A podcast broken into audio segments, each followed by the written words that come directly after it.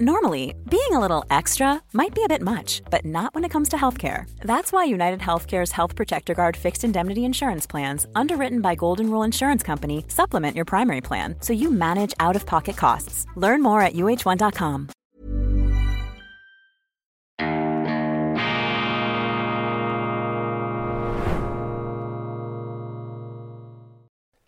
Grüezi miteinander, ganz herzlich willkommen und einen wunderschönen guten Morgen, meine sehr verehrten Damen und Herren, liebe Freunde aus nah und fern. Ich begrüße Sie zur internationalen Ausgabe von Weltwoche Daily, die andere Sicht. Unabhängig, kritisch, gut gelaunt am Dienstag, dem 21. Februar 2023. Weltwoche Daily, das ist Ihre tägliche Wärmelampe in eisigen Zeiten, ja, unsere Sendung soll auch das Herz berühren, nicht nur den Geist. Und die Vernunft, Brücken der Verständigung, Empathie, Sympathie, ganz wichtige Emotionen und gerade dann, wenn eben die Packeisbildung, die Verfrostung der Wirklichkeit eintritt, wie wir sie jetzt beobachten können, dramatisch beobachten können, wo sich alle einbunkern in den Schützengräben ihrer eigenen Vorurteile, wo sich alle in die Höhle zurückziehen und nur noch mit Gleichgesinnten zu sprechen bereit sind, ja, da ist eben Weltwoche Daily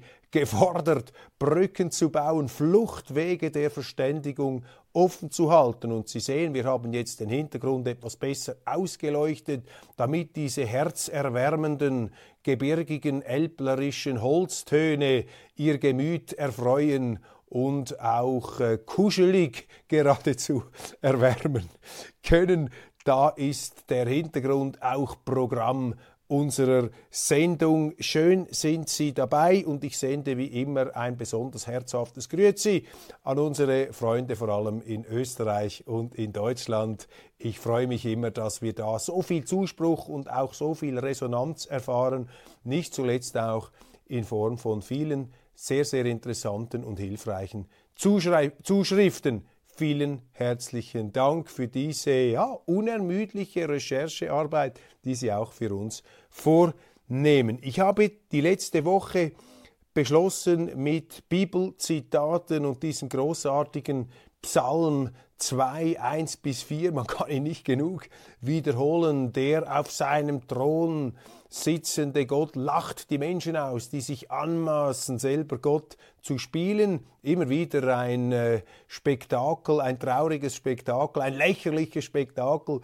das sich abspielt. Eine Aufführung bestens bekannt, aber äh, sehr, sehr wichtig, dass man da etwas die Luft, die Luft rauslässt. Wenn die Menschen sich zu sehr aufspreizen, dann ist das qualifizierte Gelächter der Spott gefragt. Das heißt nicht, dass man die Sache an sich nicht ernst nimmt, aber man darf die Menschen auch nicht in dieser Pose der Überiss und der Selbstüberschätzung bestätigen, indem man sie zu ernst nimmt. Die Satire, der Humor bleibt eben wichtig und ist, wie wir hier zweifelsfrei dargelegt haben, schon ein integrierender Bestandteil der Bibel. Heute allerdings ein anderer Lesetipp, eine großartige Biografie. Sie ist zwar sehr umfangreich und vielleicht für Sie auch etwas abschreckend umfangreich. Ich als ehemaliger Philosophiestudent habe mich sofort darauf gestürzt, weil es hier auch um einen Denker geht, dessen Werk mit Vorurteilen verstellt ist,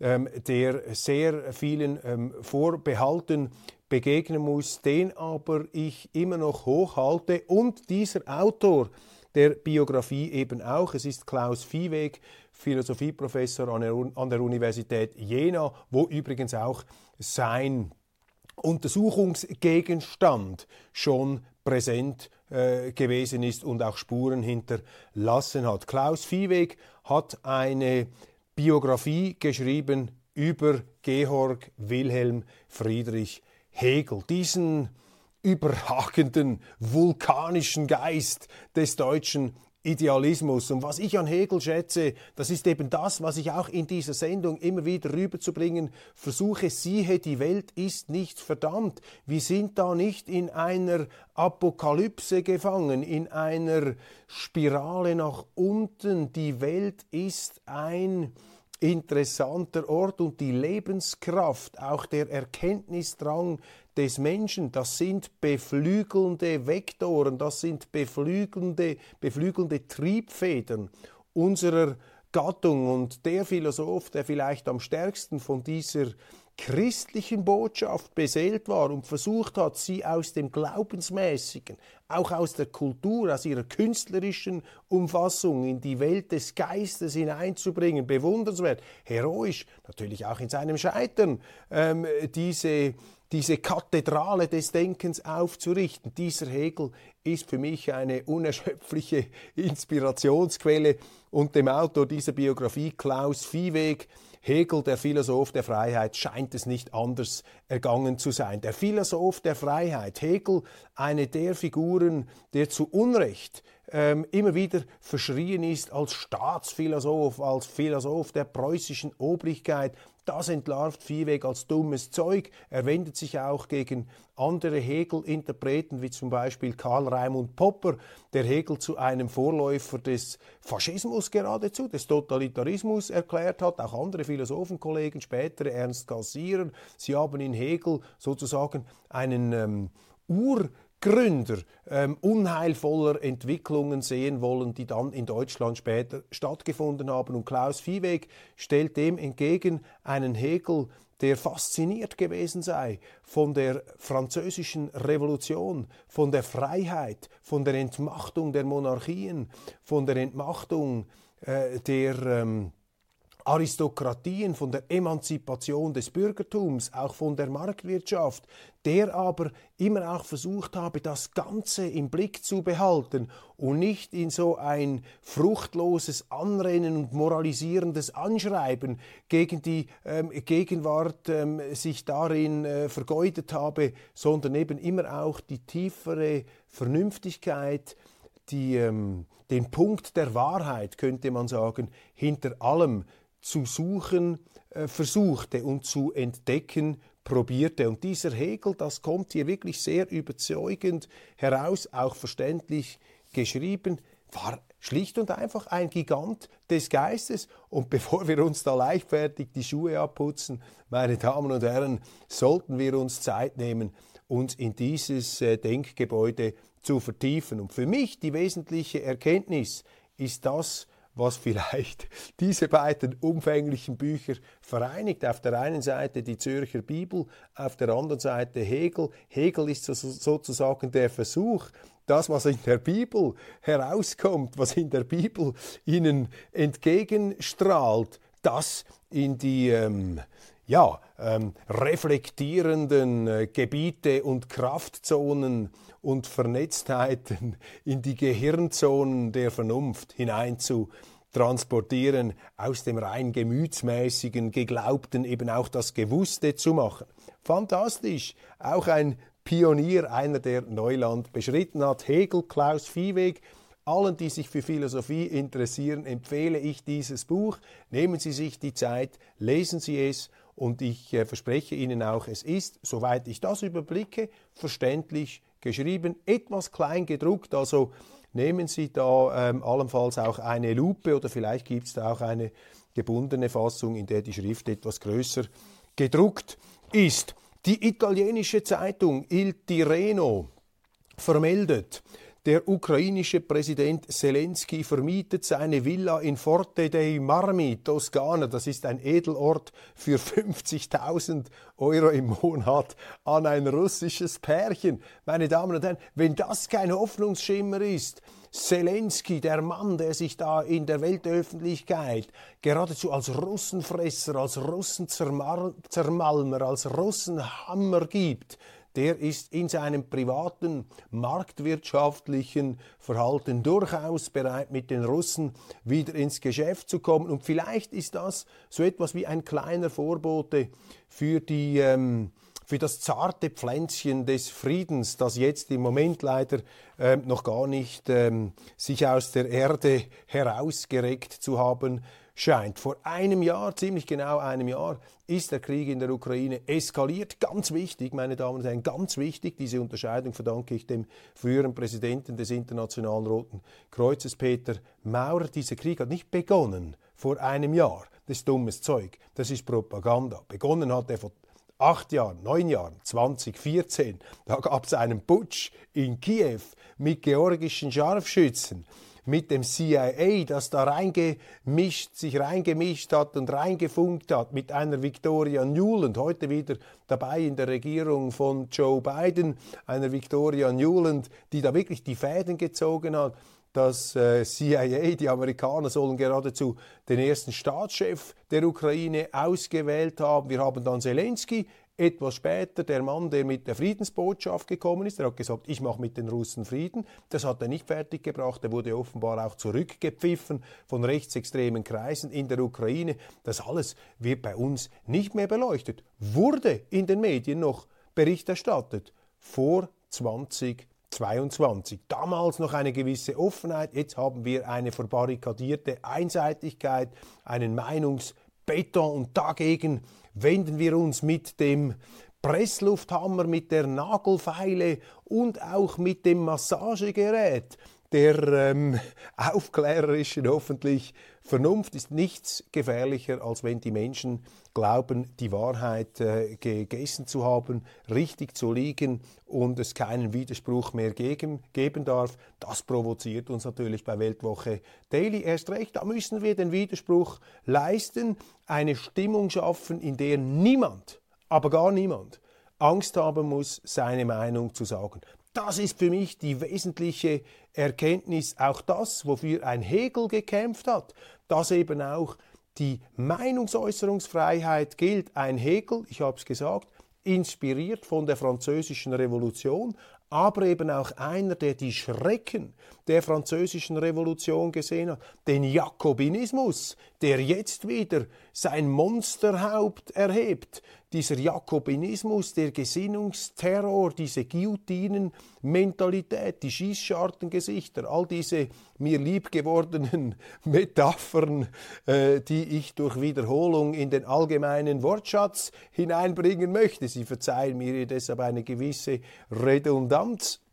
Ähm, das hat er eben auch im Blick gehabt, da müssen wir aufpassen. Freiheit kann eben auch zur Raserei werden. Freiheit kann zur Anmaßung ausarten. Freiheit muss es immer auch in bestimmten rechtsstaatlichen Bahnen geben. Und wenn der Mensch die Freiheit, äh, sich auch moralische Urteile zu bilden, allzu weit treibt, dann wird er eben intolerant und diese Gefahr besteht. Die Gefahr, Gefahr besteht bei jedem. Das ist eine Verführung der der Mensch immer wieder erliegen kann und deshalb muss man sich dagegen stellen.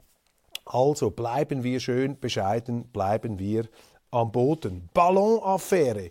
Biden gesteht, abgeschossene Ballone stammen nicht aus China. Wird allmählich zur Peinlichkeit für den amerikanischen Präsidenten. 400.000 Dollar US-Rakete hat womöglich einen Hobbyballon getroffen. Das meldet sogar die Bild-Zeitung, die ja zu den treuesten Marschkolonnen der westlichen Legionen in diesem Krieg gehört. Also diese Ballonaffäre wird immer mehr zur Groteske und immer mehr zu einer korrespondierenden, kommunizierenden Röhre, zu einem Echo jenes berühmten Popsongs der deutschen Sängerin Nena 99 Luftballons. Sie hat ja mit diesem Bild ähm, die groteske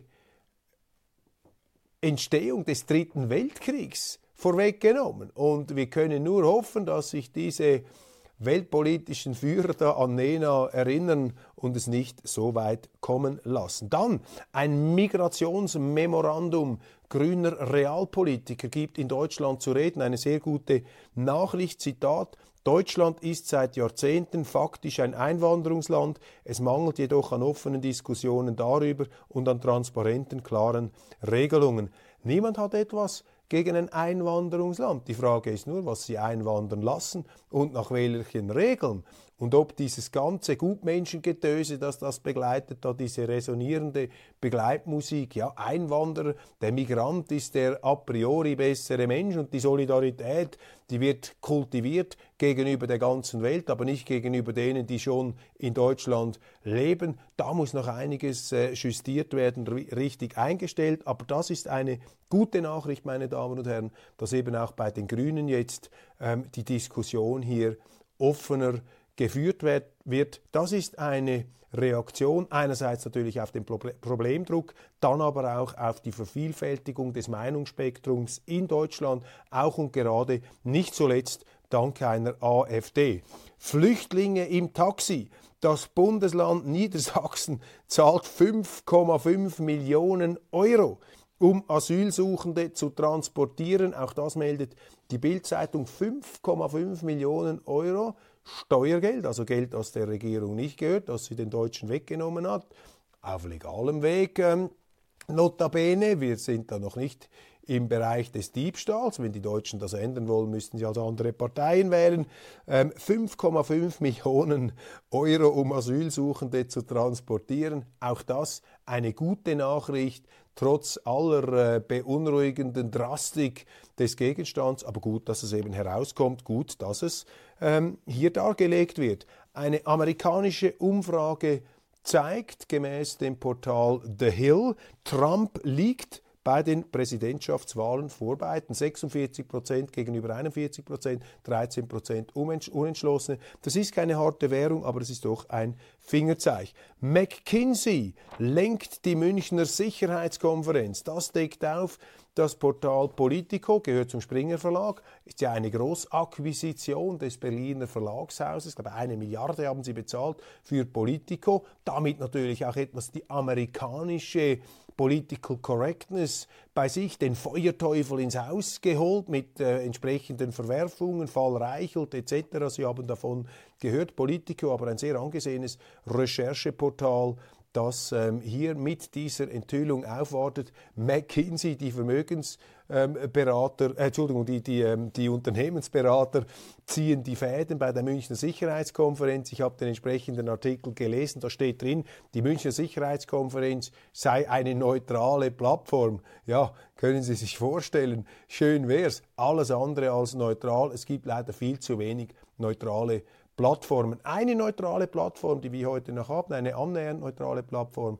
ist Ungarn unter dem viel geschmähten, in den Medien viel geschmähten, aber von mir bewunderten Ministerpräsidenten Viktor Orban. Er hat am 18. Februar 2023 seine Rede zur Lage der Nation gehalten. Wir werden diese Rede dokumentieren auf Weltwoche Online. Ich habe in meiner Schweizer Ausgabe auch äh, vertieft aus dieser äh, Rede zitiert, ein paar Zitate Ihnen da dargelegt. Wenn Sie das interessiert, schalten Sie ein. Dann eine ganz üble Geschichte, meine Damen und Herren. Eine wirklich ganz üble, peinliche Geschichte. Und das Peinliche besteht darin, dass das auch noch äh, großen Applaus ausgelöst hat. Um was geht es? Mainz, eine sogenannte Büttenrede, war keine Büttenrede, war einfach eine primitive Hassrede des sogenannten, des angeblichen Komikers Lars Reichhoff. Also wenn das ein Komiker ist, dann muss ich sagen, dann haben die Deutschen gänzlich ihren Sinn für Humor verloren. Dass dies nicht der Fall ist, das habe ich festgestellt an der Fasnacht äh, im Europapark äh, Rust bei der Familie Mack, wo sich da äh, die beiden Politiker Söder und Kretschmann, was kein Urteil über ihre politische Performance ist, bitteschön, die haben sich dort ein virtuoses Humorduell geliefert. Also die, Deutsche, die Deutschen haben schon Humor, wenn sie wollen. Aber das, was da abgebildet, was da passiert ist mit diesem Lars Reichhoff, das hat überhaupt nichts äh, mit Humor zu tun. Er ist aufgetreten in der Karnevalssendung Mainz bleibt Mainz des öffentlich-rechtlichen Rundfunks, des südwestdeutschen Rundfunks und hat da am Freitag schon für Aufsehen gesorgt. In einem Beitrag unter dem Motto Fasnachtsthemen in Anlehnung an die Tagesthemen der ARD nannte Reichhoff die AfD-Fraktion im Bundestag. Ich meine, unglaublich, so primitiv. Stellen Sie sich vor, ein AfDler würde das sagen.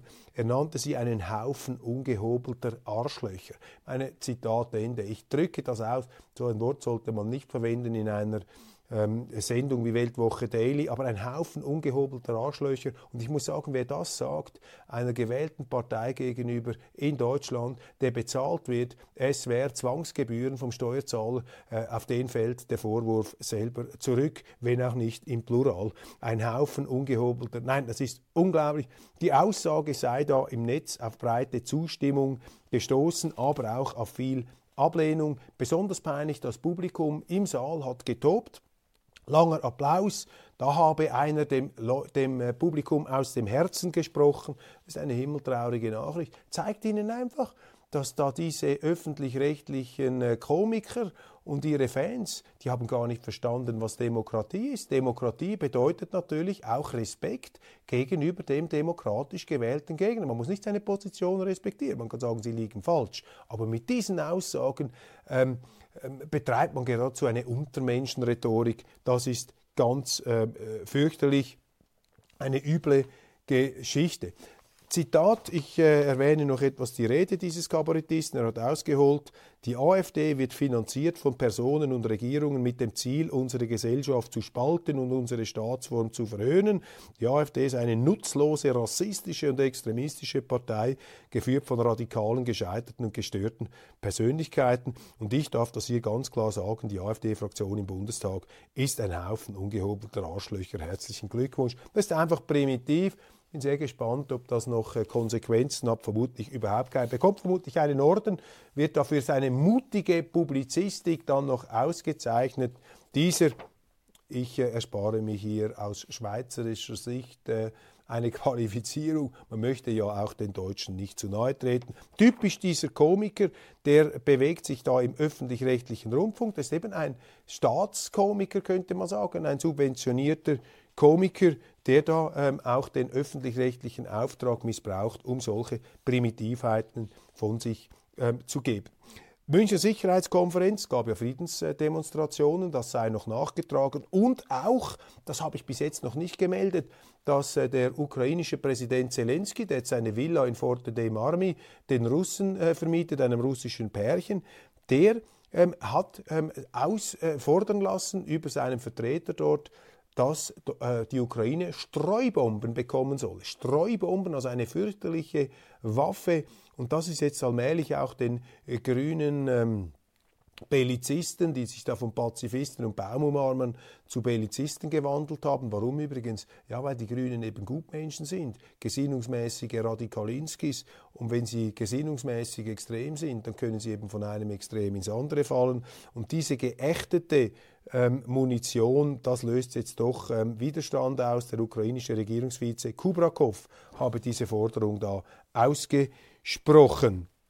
Annalena Baerbock macht ernst mit der feministischen Außenpolitik. Ein 41-seitiges Papier ähm, sei da veröffentlicht worden. Diese Leitlinien sind als Arbeitsinstrument des Auswärtigen Amts ähm, gedacht. Also Bismarck wird gecancelt. Jetzt schlägt die Stunde der feministischen Außenpolitik. Der feministische Reflex sei auszubilden, sowohl in der Personalpolitik, aber ich nehme an auch umfassend feministische Außenpolitik. Also wenn ich auf die Wirklichkeit blicke, was ist feministische Außenpolitik jetzt im aktuellen Kontext dieses Ukraine-Kriegs, dann heißt das mehr Waffen, kein Kriegsdienst, also eine Militarisierung der Gesellschaft durch ein Berufsheer und Frieden ist Schwäche, immer mehr Krieg. Also Feminismus ist keine friedliche Philosophie, sondern eine kriegerische. Und da ist natürlich die Urfeministin Alice Schwarzer gefordert, auf dass sie da der Neofeministin Annalena Baerbock da etwas in die Parade fährt. Frau Baerbock, bleiben wir noch bei ihr. Sie ist ja eine Meisterin auch im Verwenden falscher Sprachbilder. Jetzt hat sie auf die Frage, wie es zu Frieden kommen könne zwischen Russland und der, und der Ukraine gesagt, dazu brauche es eine 360-Grad-Wende von Putin. Also Frau Baerbock, 360 Grad, das ist so. Das ist keine Wende. Nach 360 Grad ist man wieder am Ausgangspunkt. Sie meinen eine 180-Grad-Wende, also das Gegenteil von A. Also Ihnen muss noch etwas erklärt werden, was ein Kreis ist, aber wir haben Verständnis, Sie kommen ja vom Völkerrecht. Umstrittenes Gesetz zur Justizreform nimmt erste Parlamentshürde. Ganz interessant, die deutschen Medien verteufeln da die Regierung Netanyahu in Israel, weil sie die Macht der Richter zurückbinden möchte. Und das ist ein Trend, den wir überall sehen, in der Schweiz zum Teil, in äh, Ungarn, in Polen, in Amerika. Das wird verunglimpft, das hat man immer, das ist Einmischung der Politik in die Unabhängigkeit der Justiz. Das ist meines Erachtens ein allzu oberflächliches und vorschnelles Argument. Was wir nämlich beobachten, ist in den letzten Jahren ein zusehends Vordringen der Justiz in gesetzgeberische Kompetenzbereiche, das heißt die Richter missbrauchen ihre Unabhängigkeit, um sich von Rechts Auslegern, Rechtsinterpreten und Urteilsmachern, ähm, Urteilsfällern selber zu Gesetzgebern aufzuschwingen. Das ist gefährlich. Damit emanzipiert sich die Justiz vom Rechtsstaat. Denn Rechtsstaat heißt, alle halten sich ans Recht. Und was Recht ist, das entscheiden in geordneten demokratischen Verfahren, zum Beispiel parlamentarischen Verfahren in Deutschland, die äh, Politiker, das ist da festgelegt, und daran haben sich eben auch die Richter zu halten. Sie dürfen ihre Unabhängigkeit nicht ähm, äh, missbrauchen, um eben eine kreative Rechtsinterpretation vorzunehmen. Pekings symbolischer Schulterschluss mit Russland, auch das eine Nachricht es gibt ähm, Befürchtungen, Spekulationen, dass die Chinesen den Russen bald Waffen liefern könnten. Ja, die Aussage unserer Medien, unserer Politiker, Russland sei komplett isoliert, das ist Wunschdenken, das stimmt nicht. Wir beobachten hier tatsächlich ein Auseinanderdriften, Entschuldigung, ein äh, Zerklüften der Welt. Giorgia Meloni vielleicht auch feministische Außenpolitik erwägt Lieferung von Kampfflugzeugen an Kiew. Also Feminismus kann auch ins Walkürenhafte ausschlagen. Das wollen wir hier festgehalten haben. Dann meistgelesen in der Frankfurter Allgemeinen Zeitung, die deutsche Autoindustrie wird es so in 20 bis 30 Jahren nicht mehr geben. Nüchtern betrachtet ist dieser Satz eine Selbstverständlichkeit.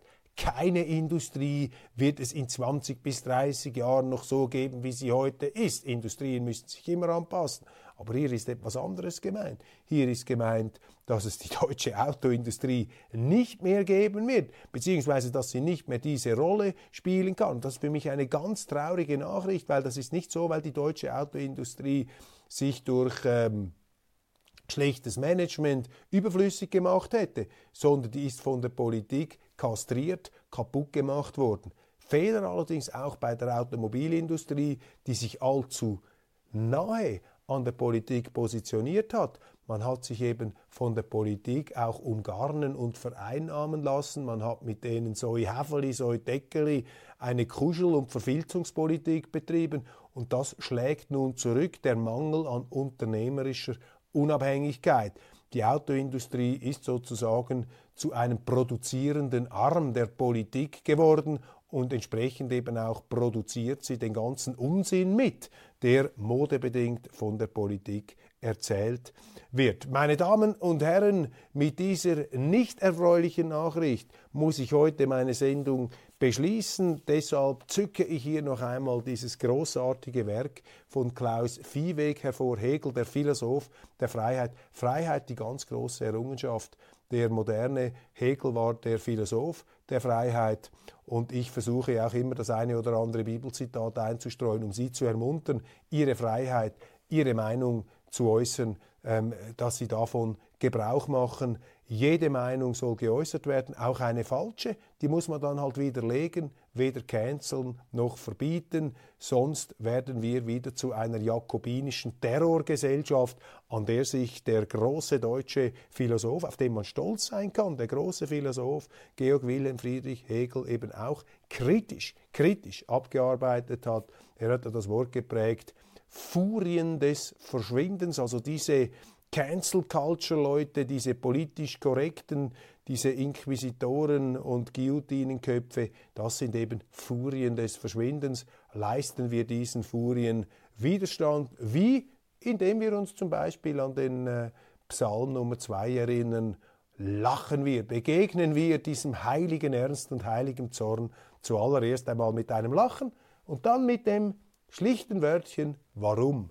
Fragezeichen. Warum soll ich meine Meinung nicht mehr sagen dürfen? Erklär du das mal. Weil diese Moralisten, diese Moralisierer, die leben ja davon, dass sie ihnen auf Vorrat ein schlechtes Gewissen einjagen ähm, wollen. Und wenn sie sich ein schlechtes Gewissen einjagen lassen, ja, dann sind sie selber schuld, dann haben sie schon verloren. Also, mit Hegel und mit der Bibel hier leisten wir diesen Bestrebungen Widerstand, das sind vielleicht die wichtigsten Medikamente, um ein schlechtes Gewissen aus falschen Gründen zu verhindern. Ich wünsche Ihnen einen wunderschönen Tag hier aus diesem warmen, in Holztönen gehüllten Studio. Weltwoche Daily, Ihre tägliche Wärmelampe. Bleiben Sie uns gewogen. Morgen geht es wieder weiter. Erzählen Sie es weiter und ähm, ja, abonnieren Sie diesen Kanal. Ganz herzlichen Dank.